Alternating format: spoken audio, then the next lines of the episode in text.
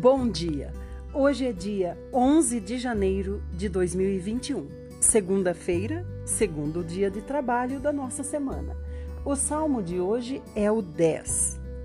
Esse salmo diz assim: Senhor, por que o Senhor está tão longe?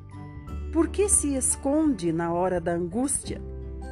Olhe bem o que está acontecendo.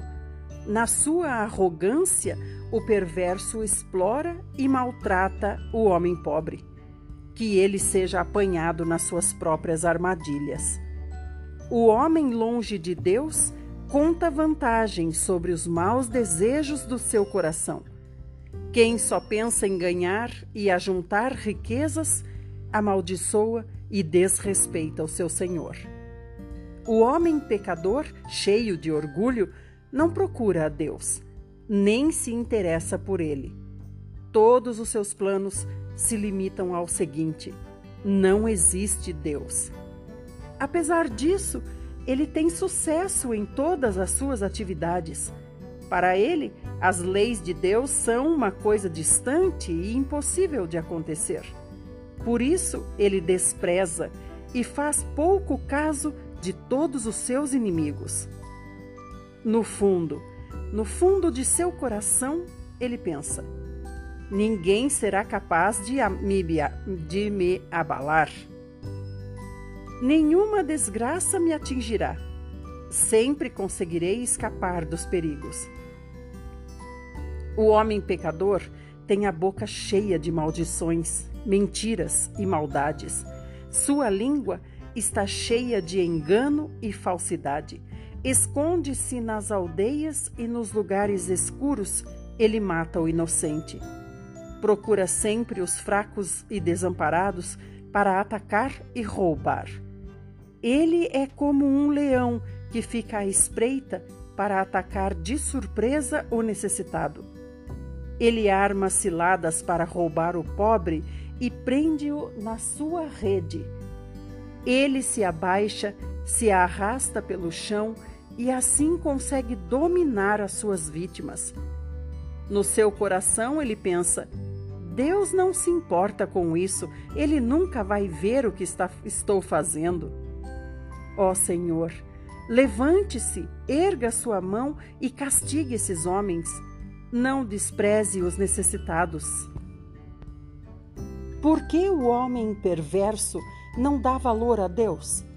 Por que pensa consigo mesmo, Deus não se importa com a vida dos homens? A verdade é que o Senhor vê quem sofre desgraça e tristeza e é explorado. Por isso, Senhor, o homem pobre e sem recursos confia absolutamente no Senhor. O Senhor é o protetor do órfão. Ó Senhor, quebre o braço do mal e do perverso, castigue-o por causa das suas maldades, até que não as pratique mais. Provérbios 3, 7 e 8 não fique cheio de si, pensando que a sua própria sabedoria é a razão do seu sucesso. A verdadeira sabedoria é temer o Senhor e evitar o mal. Se você fizer isso, o seu corpo terá saúde e os seus ossos vigor para enfrentar a vida. Mateus 8, a partir do 18. Quando Jesus viu a multidão ao seu redor, deu ordens a seus discípulos para atravessar para o outro lado do mar. Nesse exato momento, um dos mestres da lei disse a ele: Mestre, eu seguirei o Senhor aonde quer que for. Mas Jesus respondeu: As raposas têm tocas e os passarinhos têm ninhos, porém o filho do homem não tem um lugar para repousar a sua cabeça. Um outro discípulo disse: Senhor, deixe-me primeiro ir enterrar meu pai. Mas Jesus lhe disse: Siga-me agora. Deixe que os mortos sepultem os seus próprios mortos. Então ele entrou num barco e começou a atravessar o mar com seus discípulos. De repente, levantou-se uma terrível tempestade, de tal maneira que as ondas começaram a inundar o barco. Mas Jesus estava dormindo. Os discípulos foram acordar Jesus gritando: Senhor, salve-nos, estamos afundando. Mas Jesus respondeu: Ó oh, homens de pouca fé, por que vocês estão com tanto medo? Então ele se levantou, repreendeu o vento e as ondas, e a tempestade passou, e tudo ficou calmo. Os discípulos ficaram admirados. Quem é este? perguntavam uns aos outros, que até mesmo os ventos e o mar lhe obedecem. Quando eles chegaram ao outro lado do lago, na região dos Gadarenos, dois homens endemoniados foram ao encontro dele. Viviam num cemitério e eram tão violentos que ninguém podia passar por aquela região. Eles começaram a gritar para ele: Que quer conosco, ó Filho de Deus? O Senhor veio aqui para nos atormentar antes do tempo? Uma manada de porcos estava pastando à distância. Então os demônios suplicaram: Se nos expulsar, mande-nos para aquela manada de porcos. Está bem, disse-lhes Jesus. Vão. Eles saíram dos homens e entraram nos porcos, e a manada inteira jogou-se precipício abaixo e afogou-se no mar. Os que cuidavam da manada fugiram para a cidade contando a história do que tinha acontecido e a população toda veio correndo para ver Jesus e suplicar-lhe que fosse embora e deixasse todos em paz.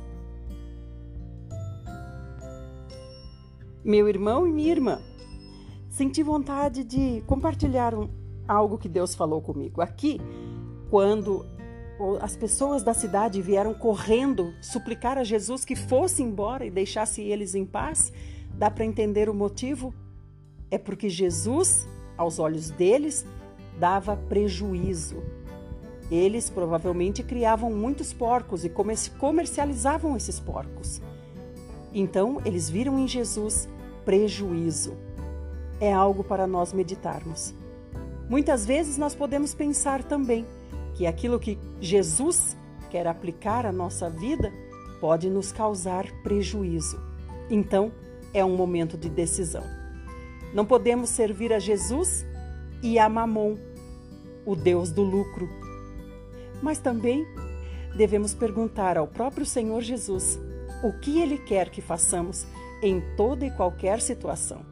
E depois que ele disser, decidirmos: queremos Jesus ou queremos Mamon?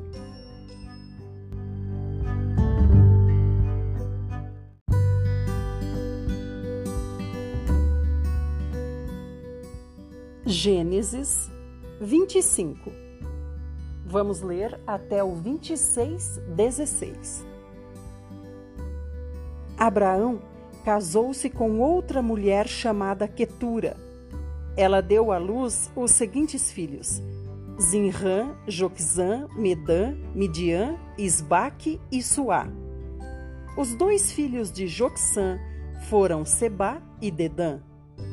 Os filhos de Dedã foram Assurim, Letuzim e Leumim. Os filhos de Midian foram Efá, Éfer, Enoque, Abida e Elda. Abraão deu tudo o que tinha para Isaque, mas deu presentes aos filhos que teve com suas concubinas, e ainda em vida separou-os de Isaque, enviando-os para a terra do Oriente. Abraão viveu 175 anos. Morreu depois de ter tido uma velhice avançada e feliz, e foi reunido aos seus antepassados. Seus filhos, Isaque e Ismael, enterraram o pai na caverna de Macpela, perto de Manre, no campo de Efron, filho de Zoar, o Eteu. Campo que Abraão tinha comprado dos Eteus.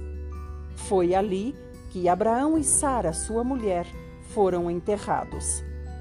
Depois que Abraão morreu, Deus abençoou Isaque, seu filho. Isaque morava agora próximo a Beer-Laai-Roi. São estes os descendentes de Ismael, filho de Abraão, com a egípcia Agar, serva de Sara. A relação dos nomes dos filhos de Ismael está por ordem de nascimento.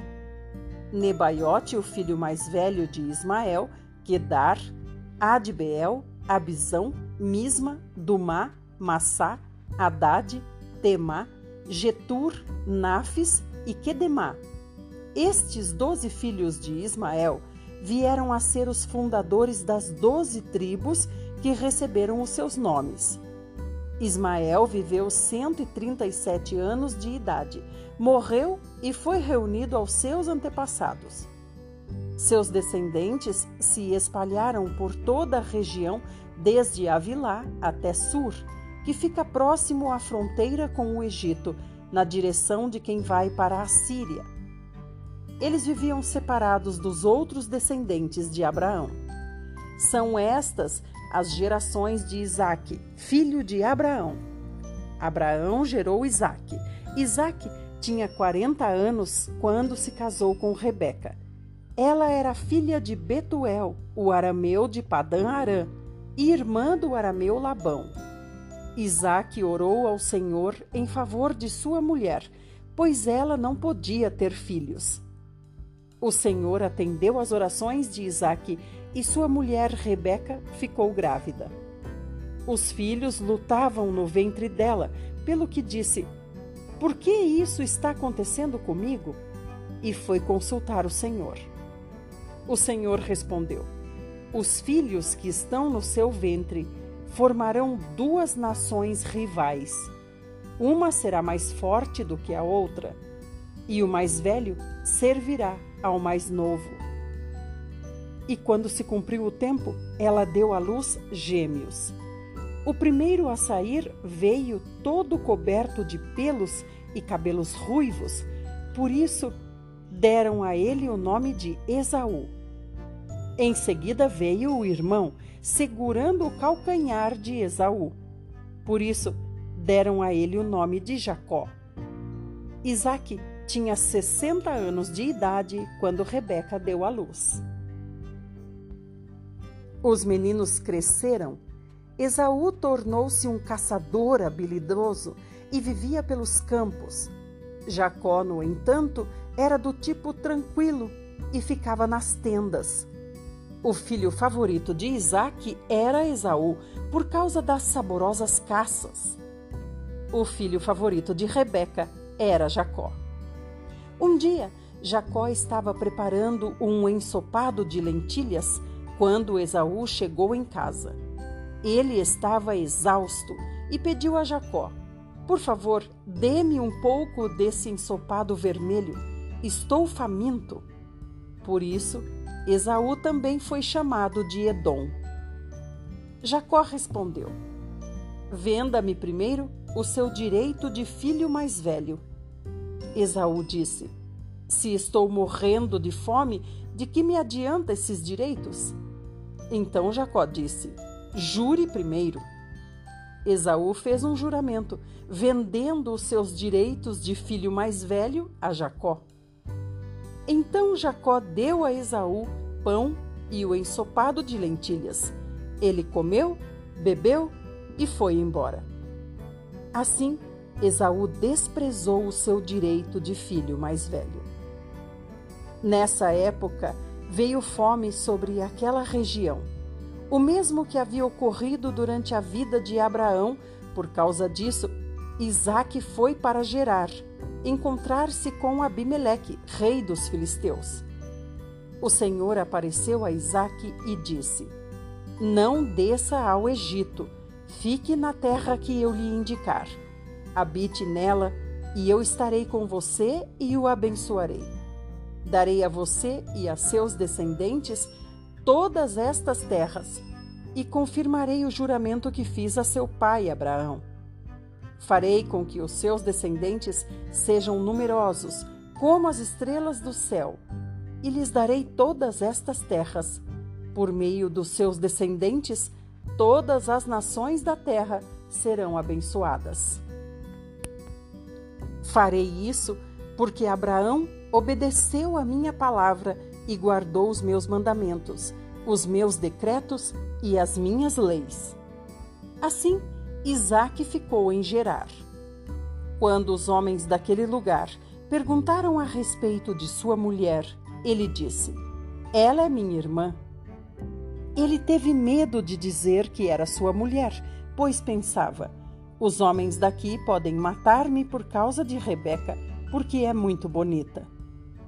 Isaac já havia já havia morado ali havia muito tempo. Já morava ali havia muito tempo, quando Abimeleque, rei dos filisteus, viu da janela que Isaac acariciava Rebeca, sua mulher. Então Abimeleque mandou chamar Isaac e disse: É claro que ela é sua esposa? Por que você disse que ela era sua irmã? Isaac respondeu: Porque fiquei com medo. Achei que alguém poderia matar, matar a mim para ficar com ela. Disse Abimeleque: Como você pôde fazer uma coisa dessas conosco? Um de nós poderia facilmente ter se deitado com sua mulher e você teria trazido culpa sobre nós. E o rei deu a seguinte ordem ao povo: Qualquer um que tocar neste homem ou em sua mulher certamente morrerá. Isaac semeou naquela terra e no mesmo ano colheu a cem por um, porque o Senhor o abençoava. Ele enriqueceu, prosperou até ficar muito rico.